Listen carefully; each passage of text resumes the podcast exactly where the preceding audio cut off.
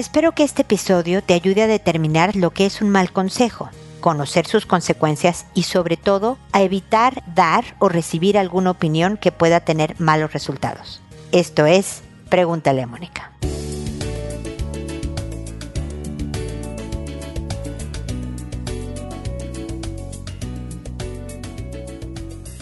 Bienvenidos amigos una vez más a Pregúntale a Mónica. Soy Mónica Bulnes de Lara. Como siempre, feliz de encontrarme con ustedes en este espacio que espera sinceramente jamás dar malos consejos. Espero nunca haberlo hecho, pero desde luego ustedes van a ser los mejores jueces de ese veredicto. Yo creo que es bien importante primero determinar qué es un mal consejo. Y cuando alguien quiere dar un consejo, sin calificarlo de bueno o malo, yo creo que lo primero que debemos de preguntarnos es si eso va a ayudar a la persona a ser mejor persona. No a vengarse mejor, no a que obtenga beneficios específicos, que ojalá y sí, pero sobre todo que a la persona que vamos a aconsejar sea para algo que se refiera a su crecimiento personal. Lo mismo cuando estamos recibiendo un consejo, analizar, a ver, ¿esto me hace mejor? O esto me consuela y me, me dijeron lo que yo quería oír, o realmente soy mejor persona si hago esto.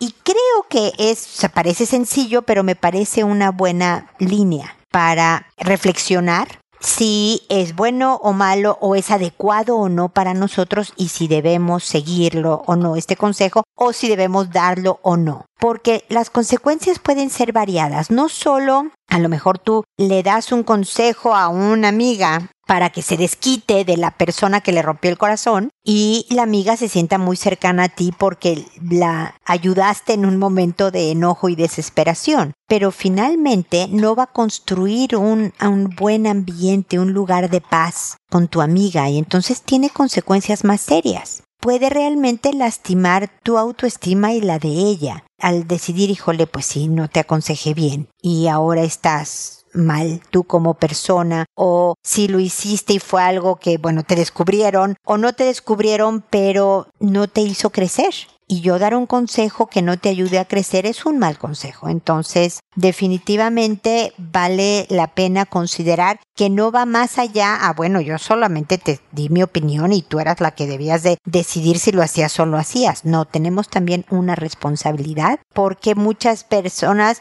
se acercan a ti en un momento vulnerable, emocionalmente hablando y por lo tanto tienes más potencial de ser escuchada y eso implica tener más cuidado con las palabras que utilizas. Hago un pequeño paréntesis para decirles que si están oyendo un ruido extraño en el fondo es porque Maya, una de mis perritas, está masticando asiduamente un hueso. Y eso es antiansiolítico, así que la voy a dejar haciéndolo mientras yo sigo conversando con ustedes. Espero que el ruido no sea muy molesto. Entonces, la manera de evitar dar o recibir alguna opinión que pueda traerte un, mal futuro, un mal resultado, es esa reflexión inicial. ¿Cuál puede ser el resultado? Y el resultado va a ser algo bueno, de crecimiento, de beneficio para todos los involucrados o de beneficio para mi propia amiga, que eso es lo que uno o amigo o familiar o hijo, que es uno lo que está buscando obtener.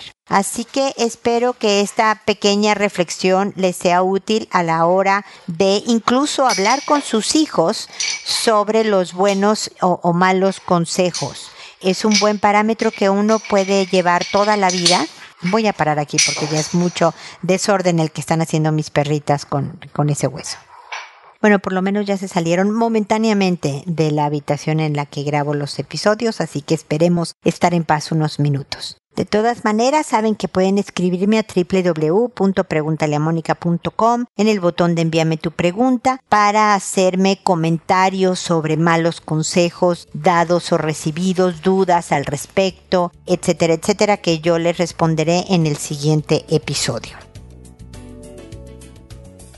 Bueno, entonces ahora me dispongo a responder sus consultas, que como saben lo hago por orden de llegada, que a todo mundo le cambio el nombre para mantener su anonimato, que una vez que he respondido y el episodio se ha publicado en la página, a la persona que me consultó le envió un correo diciéndole el número del episodio, el título del episodio, el nombre que le inventé, que le puse, ficticio, y le doy un enlace directo al episodio para que sin que tenga que dar más clics en su celular, en, su tablet o computadora, puedan escuchar mi respuesta lo antes posible porque ya amablemente esperaron algunos días para recibir mis comentarios. Siempre contesto, eso es verdad, pero sí me tardo algunos días en hacerlo y por eso siempre agradeceré su comprensión y paciencia. Contesto en audio y no directamente les escribo porque además de que puedo ser, explicarme mejor creo yo hablando, eh, escuchan mi tono de voz, todo que sí de verdad cambia lo que se dice en muchas ocasiones, también me escuchan mucho más gente de la que me escribe y espero que lo que les pueda responder yo a ustedes les sirva a alguien que pase por una situación similar. Así que el día de hoy voy a empezar con Sasha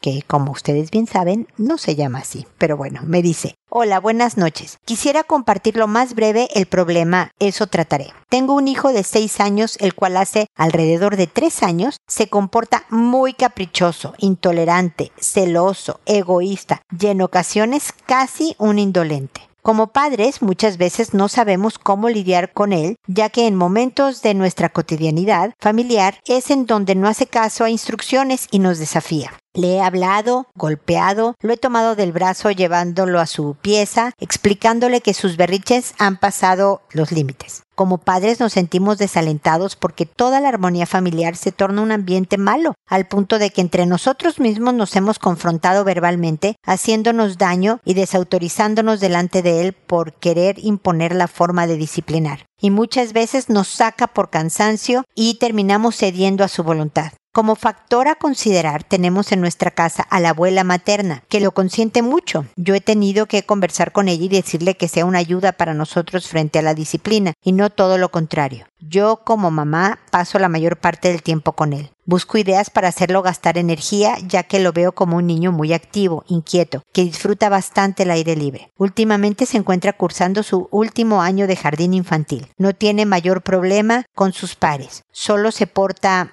mal en casa en ciertos momentos, como por ejemplo a la hora de ver televisión. Solo quiere la televisión para él y en pocas ocasiones tranza compartirla a la hora de cenar, siendo hasta selectivo con la comida y mandón. Estamos preocupados por esta situación porque no quiero que cada día que pase se convierta en un niño caprichoso que puede conseguir lo que quiera a costa de cualquier forma. Le escribo porque quisiera que nos pudiera hacer ver cuáles son nuestros errores como padres y cuál sería la forma más correcta de lidiar con esta situación y saber si necesitamos ser tratados como padres porque muchas veces nos sentimos desalentados sin un consejo profesional y porque queremos tener una familia sana y un ambiente sano para nuestros hijos. Quizás nos, no libre de dificultades, pero que sepamos resolver estos conflictos lo más correctamente posible. Muchas gracias por este espacio, espero con ansia su respuesta. Pues gracias a ti, mi querida Sasha, por escribirme. Fíjate que para, puedes desde luego buscar una asesoría profesional, es decir, a, un especialista en educación de hijos para recibir sesiones privadas que los vaya asesorando. Eh, es algo a lo que me dediqué por mucho tiempo. En estos momentos tengo cerrada esa área de mi consulta, pero, pero existen personas, me imagino que los seguirán haciendo. Pero si me permites decírtelo, porque a ti no te cuesta nada, yo realmente no gano un centavo con esto, es que ahí está, pregúntale a Mónica, todos los episodios, el podcast, que si te suscribes en Spotify o en cualquier plataforma, Google, Apple, donde puedas escuchar podcast, puedes irlos escuchando todos en realidad en mi página www.preguntaleamónica es donde están absolutamente todos los episodios de Pregúntale a Mónica desde el 1 hasta el que estoy grabando ahorita. Y ahí hay una enorme, pero enorme cantidad, más de 16 años. Este es el episodio 1194, imagínate, casi 1200 episodios en donde en cada uno hablo de relaciones interpersonales, hablo de educación de hijos directamente. Te estoy dando de verdad información, estrategias, técnicas para que puedas llevar una buena vida, tanto personal como con tu relación de pareja, con, tus hijos, etcétera, etcétera. No creas que porque el título dice fotografía espacial, nunca he hecho un episodio de fotografía espacial, pero estoy para ilustrar el ejemplo, no te va a aplicar a ti. Incluso los títulos que tú sientas que no se aplican a tu situación, escúchalos, porque en las consultas hablo de diferentes temas, pero además en todos estoy hablando de inteligencia emocional, de comunicación, de relaciones interpersonales, todo lo que también tiene que ver con tu hijo. Entonces ahí está para ti, para tu esposo, eh, gratuito para tu mamá gratuitamente a tu disposición para que los vayas escuchando poco a poco. Entonces, como primera herramienta de trabajo, te sugiero el podcast Pregúntale a Mónica si me lo permites. Lo segundo es que nos pasa a todos, ¿eh? Los hijos se portan mal y a veces decimos, no, pues es que es esta personalidad, no, es que si eh, la abuela lo consiente mucho, pero tú me diste varias claves que me indican que la dinámica que promueve que tu hijo se porte así es obviamente en casa.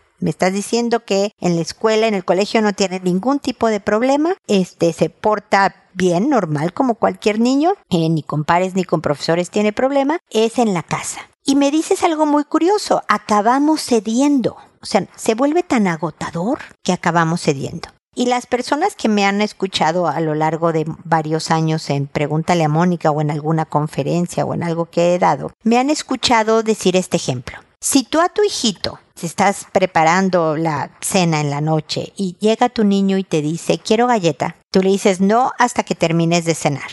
Y el niño empieza, quiero galleta, quiero galleta, quiero galleta, quiero galleta, porque los niños quieren lo que quieren, es parte de su currículum, ¿no? Es de, su descripción de puesto, así debe de decir, quiero lo que yo quiero y no lo que dicen mis papás. Me dices que lleva tres años así, entonces a los tres años tu hijo empezó, quiero galleta, quiero galleta. Y claro que al número 24 tú le diste la galleta. Porque qué horror, qué barbaridad, qué niño más necio. Ya a ver que se calle, ya dale la galleta. Y entonces el pequeño, no es que sea tampoco tan consciente, pero lo programas a que diga, ah, necesito, que dije 27, no sé qué número dije, pero necesito decir 27 veces quiero galleta para obtener lo que quiero. Y entonces sabe que todas las noches tiene que decir quiero galleta, quiero galleta, quiero galleta, hasta sacarte quicio que tú lo vuelvas a premiar por esa conducta por repetirte hasta el cansancio. Pero resulta que un día escuchaste Pregúntale a Mónica y dijiste no más. Ahora sí me voy a mantener firme. Y vas a ver que hablo en serio.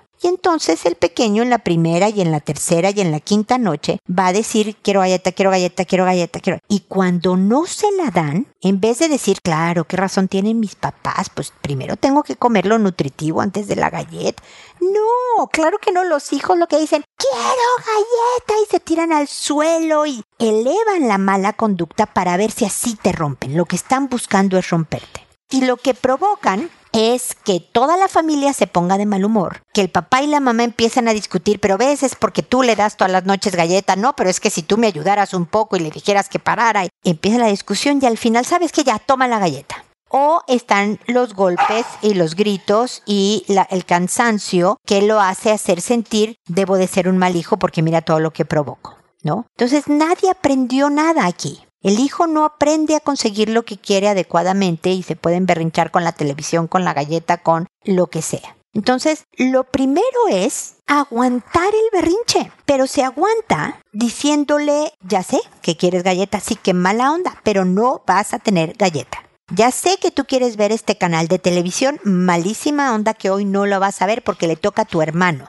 Por ejemplo, me llama un poco la atención, voy a hacer un paréntesis, Sasha, de que tienes dos hijos mayores y que aquí el que ha ganado el trono ha sido el más pequeño. Yo creo que porque ya también los agarraron más cansados, también porque llegó la, abuelita a consentirlo más y muchas veces contradiciendo los principios de autoridad que ustedes ponían. Eh, eh, se se dieron varios factores, pero fue la ternurita y el juguetito de los cuatro, los dos hermanos, los dos papás, este nuevo miembro de la familia y se dedicaron a darle todo lo que querían. Pero eso no le hace bien a tu hijo, desde luego, y no le hace bien a tus hijos, el resto, ni a sus papás, ni a nadie. Entonces el punto es lo que yo llamo cariñosa firmeza, me vas a oír decirlo en otros episodios, que con mucho amor le vas a decir, lo voy a decir en mexicano, tú perdóname porque esa es mi nacionalidad y me sale. Dices, hijito, ya sé que estás de malas, qué horror, te quiero muchísimo, pero te friegas. Es decir, pero no vas a obtener la galleta. Esto lo hago porque te quiero mucho. Es que si me quisieras me darías la galleta y lo ignoras. Y tratas de canturrear en tu mente algo, Sasha, y tratas de irte a otra habitación, muy posiblemente el niño te siga. Y entonces volteas y con voz muy firme, muy seria, pero tranquila, le dices, o le paras ahora, o no vas a tener no sé, ¿qué es? ¿Televisión? Lo que más le gusta, videojuegos, lo segundo, invitar amigos en algún momento. Algo que le guste le dices, o por dos viernes no va a venir nadie a la casa ni vas a ir a casa de nadie o no vas a ver la televisión los próximos tres días. Acórtale, ¿eh? No, no des, porque por un mes no ves televisión, va a ser una pesadilla para todos. Ponle un castigo cortito inicial, pero se lo cumples. Y así escupa espuma por la boca del berrinche que está haciendo porque sus papás mantuvieron un castigo. Manténganse. Van a ser varios días de horror en donde el niño diga, no, esto no es cierto que están hablando en serio, déjame hago más grande mi berrinche, y cuando vea después de repetidas ocasiones de, ah, hijo, no estoy obteniendo lo que quiero, va a parar.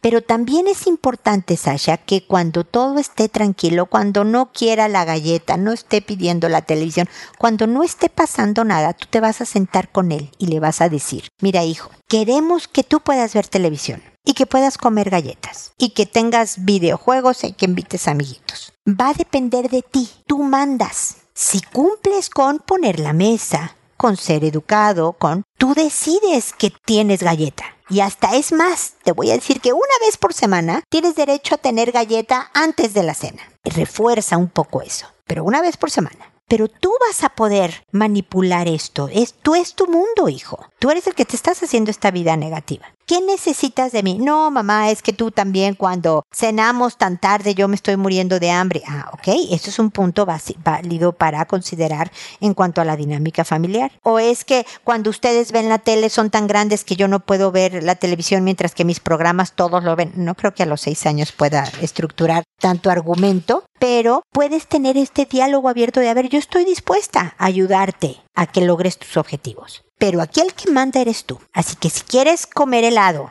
cuando vamos al parque, invitar amigos, eh, ah, ah, tú decides, hijo, si lo vas a hacer o no. Así que depende de ti. Lo único que te pido y dale poquitas cosas. Dale el, eh, quiero que me ayudes a poner la mesa, quiero que no pidas dulces antes de comer y quiero que la televisión tomemos turnos. Esas tres cosas. Y conforme vaya viendo que hablas en serio, créeme, van cambiando se van tranquilizando porque saben que los papás son los que tienen el mando, como deben ser los adultos que deben de saber de qué se trata la vida y de cuidarme y todo, y no yo, hijo pequeño, de seis años que tanto poder me causa mucha ansiedad y me provocan peores comportamientos. ¿Me explico, Sasha? Entonces, ponle este audio a tu marido, y luego vas a encontrar ahí otro episodio que habla sobre las diferencias disciplinarias entre la pareja, una serie de cosas que te van a ir ayudando, pero no dudes en volverme a escribir. Aunque ya haya hablado en otro episodio del tema, vuélveme a escribir cuantas veces sea necesario hasta que logremos que el ambiente familiar esté mucho más tranquilo como tú bien dices, con algunos problemillas, que es lo que pasa cuando somos familia y varias gentes convivimos en el mismo espacio, pero nada que esté trastornando tanto la convivencia familiar, ¿ok? Así que seguimos en contacto.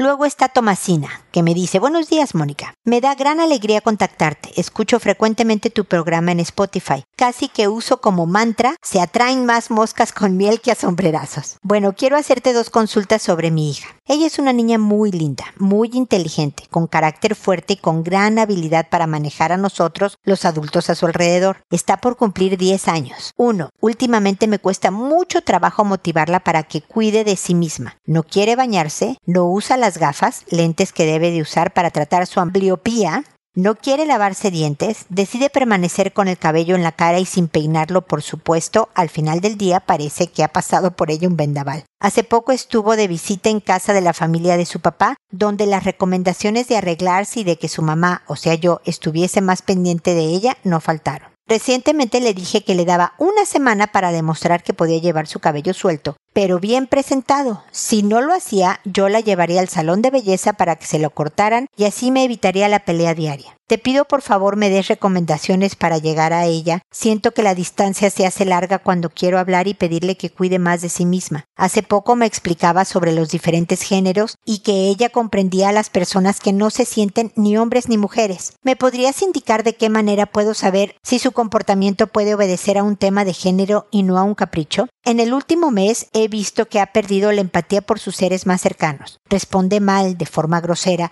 o con ironía cuando la abuelita o yo le recordamos sobre el orden o sobre las responsabilidades que tiene en su colegio o en casa. La verdad termina por hacer caso cuando ya he perdido la paciencia y llamo su atención a sombrerazos. La familia del papá le dio un teléfono, por supuesto, ahora solo quiere estar viendo videos que en mi parecer no aportan nada a la humanidad. Por supuesto, ha adoptado el mismo lenguaje tonto y sus conversaciones solo se dan sobre dichos videos. El asunto es que cuando hablo con ella sobre la responsabilidad o su comportamiento, ella termina diciéndome que es una persona horrible, que tiene todos los defectos, que no quiere su cuerpo por tener que usar gafas, por los tratamientos odontológicos y demás, y demás temas médicos no graves por los que se le hace seguimiento. Empieza a llorar, por supuesto, cuando esto pasa. La conversación cambia por completo y siento que no puedo darle el mensaje que necesita porque siento que debo tranquilizarle y darle abrazos. Por favor, indícame cómo puedo mantener la línea de la conversación llamando su atención cuando esto pasa. Mil gracias por tu atención. Pues muy buen tema, Tomasina, muy relacionado con lo que Sasha también está viviendo, porque cuando corriges tantas cosas de un hijo,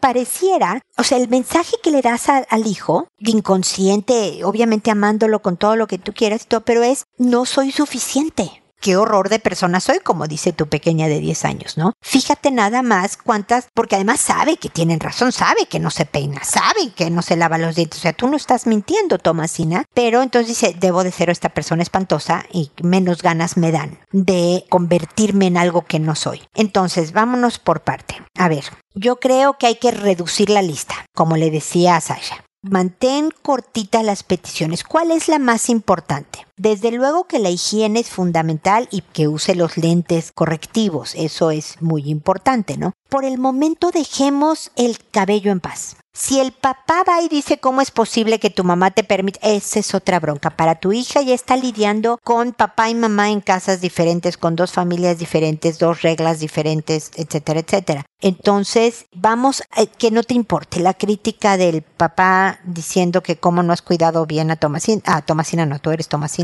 tu hija, no sé cómo se llame, pero que a tu hija no importa. Ignóralas, tú dile no sabe de lo que está hablando y sigue con tu vida. Pero dejemos el pelo en paz. Enfócate en la higiene. Sugerencias para mejorar un poco, porque yo puedo creer que qué horror, uso lentes. Suponte que tenga ortodoncia, frenos en la boca. O sea, soy el prototipo de cosas feas del momento feo. Estoy en la pubertad, porque además tu hija ya está preadolescente. Entonces mi cuerpo está todo raro, o está empezándose a poner raro. Y la escuela, que no sé si le digan cosas o no, son muy crueles con alguien que no tiene un físico así de modelo espectacular, internacional y demás, ¿no? Entonces, una dinámica que podrías hacer es que busques en Google fotos de la infancia de gente famosa y guapa. De manera que encuentres, no sé, a Angelina Jolie usando frenos. No sé, no sé muchos nombres de gente, pero a Elizabeth, no sé cómo se llama, Jennifer Aniston usando lentes. Hombres y mujeres con, con esto típicas cosas que le dijeron que eso era feo o que nada más en la pubertad y en la adolescencia tuvieron un físico y crecieron a ser muy guapos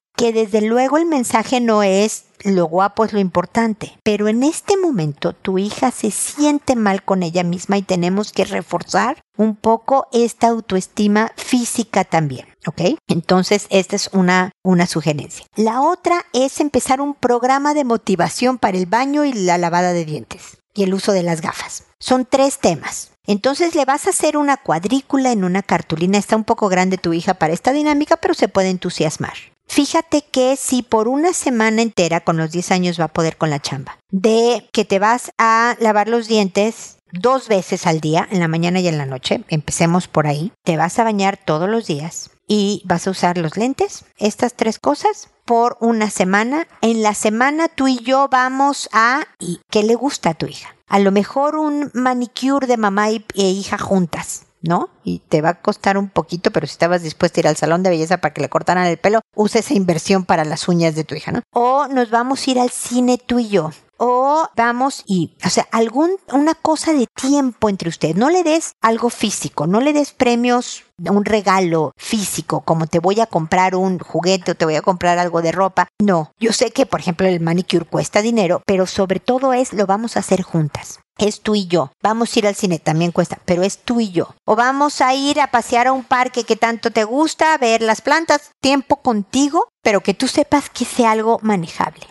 y trata de reducir las correcciones durante el día. No hables por el momento de responsabilidad. No hables, o sea, no porque lo vayas a dejar. Queremos que esta niña sea responsable y su conducta o lo que sea, pero estás ahorita preparando la tierra para que esté más dispuesta a escucharte. No creo que sea, ahorita es muy temprano para poder establecer con certeza que es un problema de género, como tú me preguntas, que ella no se siente ni hombre ni mujer. En estas edades de pubertad la vida es confusa y yo me siento fea, entonces a lo mejor no sé si soy hombre, si soy mujer. Entra todo dentro de este laberinto. Hay que tranquilizar este laberinto para poder ver quién va a ser tu hija y cómo va a ser tu hija. Si llegaste al sombrerazo, es que estás perdiendo la pelea, mi querida Tomasina. Si ves que te estás sacando de quicio porque es manipuladora como ella sola, como tú me estás diciendo, paras la conversación y te retiras. Metes distancia física para meter distancia emocional, para tranquilizarte y volver a entrar con esta opción de yo voy a ser tu acompañante. Yo voy a ser tu cómplice en este proyecto de que tú crezcas a ser la mejor persona que tú puedas ser. Entonces, más que ser tu correctiva o la instructora de lo que debes hacer, yo voy a ayudarte, a hacer alianza contigo. Se me ocurre este, este jueguito de los siete días de la semana, tú cumples esto y hacemos un plan, ¿no? O se te ocurre de otra manera, estas solo estas tres cosas. Y, pero haz hincapié para que de verdad haya complicidad. Tu pelo no va a importar ahora, hija. No va a importar tu pelo. Si lo quieres tener en la cara todo el día y toparte con las paredes, adelante, te prometo que no te voy a decir. Y si te digo algo de tu pelo, tú me dices, mamá, ah, el pelo, me dijiste que no. Y ahí tienes toda la razón, disculpan. Y ni modo, tenemos que elegir nuestras batallas por el momento, Tomasina. Esto es momentáneo, solo por ahora, porque lo que queremos es evitar lo que tú me dices al final de tu mensaje. No quieres incrementar distancias. La única manera que esta pequeña te escuche y que cuando llegue a la adolescencia busque tu asesoría y que con confianza se acerque a contarte cosas y que tú de verdad seas esta compañera formadora, guía, líder, es estando ella bien contigo. Y en este momento, por eso está contestando mal todo. Yo creo que siente que el mundo está en su contra y decirle, oye hija, me da la impresión que sientes que todos nos quejamos de, así y todo. Sí, mamá, porque, o sea, trata de verte desde el lado de la comprensión y decir, sí, debe de ser. A mí me, me acuerdo cuando yo de chica, me explico, dale un poco de empatía de la etapa que está viviendo y desde ahí poco, poco a poco. Te repito lo mismo que le dije a Sasha Tomasina. No dejes de volverme a contactar porque este es un proceso que va a llevar varias asesorías y acompañamiento y aquí estoy para eso, ¿ok? Así que espero que sigamos en contacto. Luego está Valentina, que me dice, hola Moni, deseo de corazón que te encuentres mejor de salud. Sí, estoy mucho mejor, Valentina, como puedes escuchar en mi voz y en mi falta de tos y en eso, nuevamente se comprueba que hierba mala nunca muere y por lo tanto estoy recuperada todavía con, ya sabes, que se tarda un poquito en las últimas cositas, pero ya estoy del otro lado. Gracias por decirme y mandarme tus buenos deseos. Continúo. Deseo preguntarte sobre un comentario que hiciste.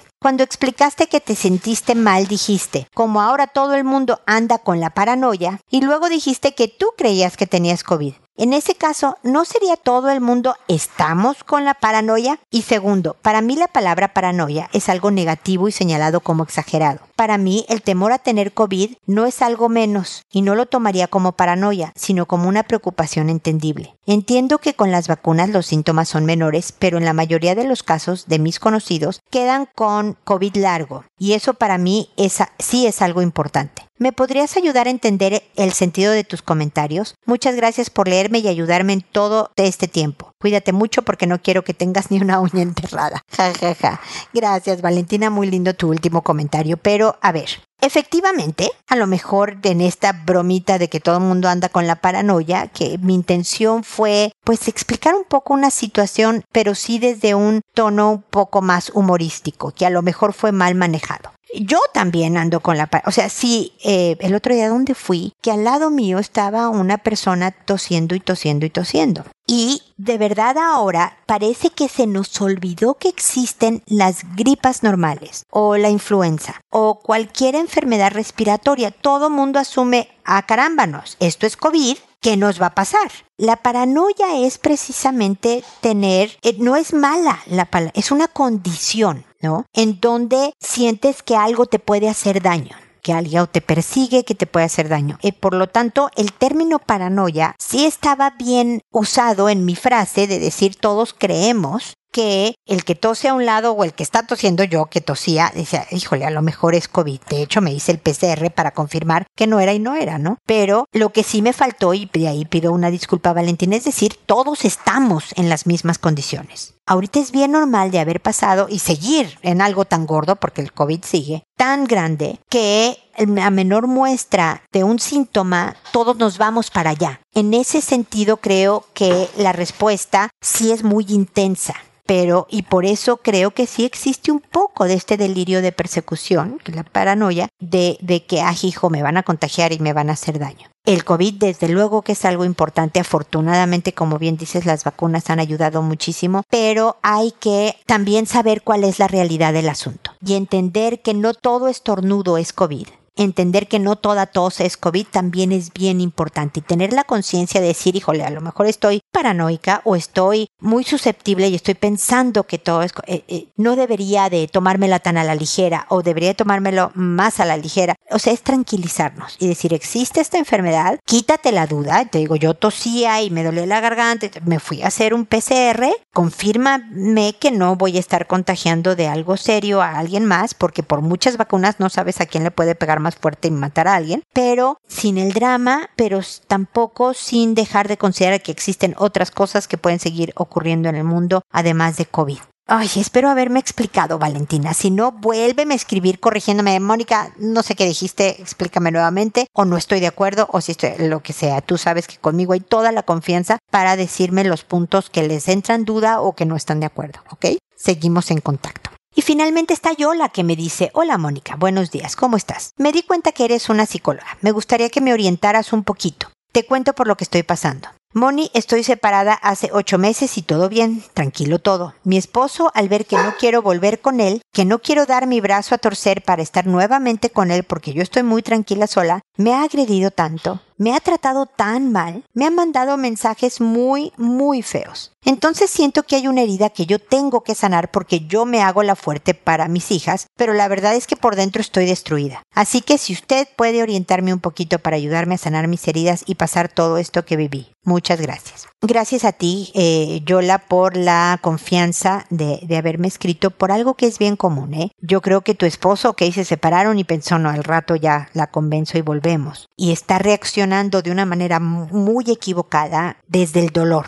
Le duele que no quieras volver con él, le frustra no obtener lo que quiere y el camino más fácil es yo te ataco, Yola. Yo te digo cosas horribles, yo te dejo mensajes espantosos. Todo esto te puedo decir yo la que va a pasar. Pero eso no excusa a tu ex de estar haciendo algo equivocado. Lo que sí es tu responsabilidad, mi querida Yola, es que se lo compres, que tú le creas lo que te dice. Tú debes, o sea, ojalá pienses que este es un hombre herido porque no está obteniendo lo que él deseaba. Y por lo tanto, después de, sé que tienes que leer el mensaje o oír las cosas porque pues tienen hijas en común y tienen que estar en contacto todavía. Pero en cuanto, si él te hablara y te empieza, están hablando por teléfono y te empieza a insultar, tú le debes de decir, no puedo seguir hablando contigo si vas a hablar de esa manera y le cuelgas. Tú tranquila, sin alterarte, lo más posible que puedas mantenerte con calma. Si me vas a hablar así, voy a colgar. Ah, no te estás calmando, voy a colgar y cuelgas al segundo aviso, ¿me explico? Y a la siguiente llamada lo hace y a la primera sin aviso le vuelves a colgar hasta que se vaya tranquilizando. Pero después, por favor, ponte a cantar ponte a hacer algo que te relaje y te divierte y que te haga sonreír, ponte música, ponte a ver una serie que sea ligera, convive con tus hijas para que te vuelva. Busca la paz porque alguien te aventó una pedrada pero lo que no quiero es que tú se la recibas y que le des el poder de dejarte destruida, como es la palabra que tú usas, porque el hombre está manejando pésimo la terminada. Entendible, es entendible, está dolido, pero irse a la yugular contigo, atacarte, no es el camino de calmar las cosas. Entonces, espero estarme explicando, Yola. Una cosa es por qué lo está haciendo él y otra es permitirle que te atropelle. Entonces tienes que cortar esas comunicaciones. Si estás oyendo un audio y empezó a insultarte, le corta, no terminas de oírlo el audio. E inmediatamente después del pedacito que escuchaste de ese audio, haces algo rico, algo que te relaje, algo que sea de bienestar y sigues adelante. Poco a poco vas a ir tomando fuerza porque lo que necesitas ahora en adelante, que estás tú para tus hijas y para ti sobre todo, es fortaleza, de no cederle a nadie el poder de hacer contigo emocionalmente lo que quiere, ¿ok? Como lo dije en todo el episodio, yo aquí estoy. Si quieres volverme a escribir, recuerda a través del www.preguntaleamónica.com en el botón envíame tu pregunta, sígueme consultando, síguete desahogando conmigo, para eso estoy y te seguiré acompañando en todo este proceso. Espero que sigamos en contacto y espero Espero amigos que nos volvamos a encontrar en un episodio más de Pregúntale a Mónica. Recuerda, siempre decide ser amable. Hasta pronto.